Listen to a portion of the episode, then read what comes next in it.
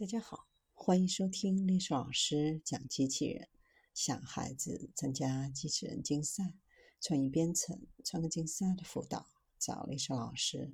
今天历史老师给大家分享的是新型感驱动软机器人。能够高效、精确完成任务的软机器人有很多有价值的应用，比如可以引入医疗环境，帮助医生进行复杂的外科手术。帮助老年人或弱势患者康复，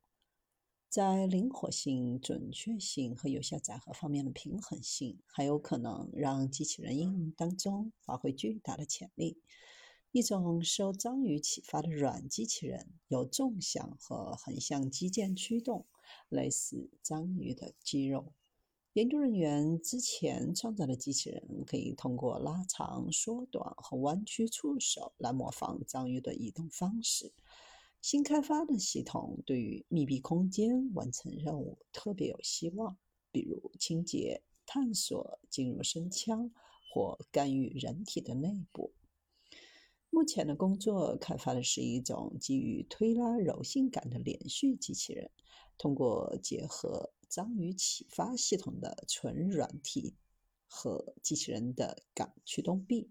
新机器人在运动精度、工作空间、自由度、刚度和主动输出力的平衡性能都特别的好。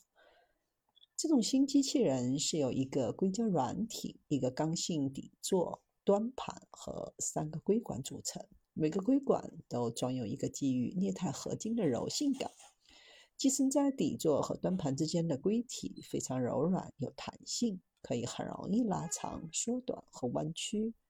系统的每个柔性杆都可以在推动和拉动方向上进行控制，这与只有拉动作用的机件不同。通过三个推拉杆的协调控制，杆驱动软机器人可以实现任意方向的多次运动。将感驱动软机器人与基于硅的机件驱动软机器人进行比较，发现新机器人的系统更坚固，可以在更广阔的空间范围内运行。机器人可以主动将垂直推力施加在倾斜平面上，完成涉及对象操纵的任务，可以更有效地在更大空间内以高精度拾取和放置物体。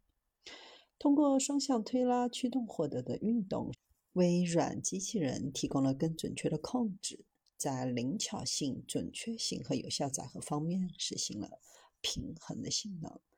未来创建的这种新感驱动软机器人系统，可以帮助更有效、更可靠的处理复杂任务，实现更高水平的精度。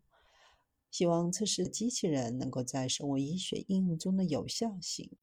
比如手术康复和老年护理，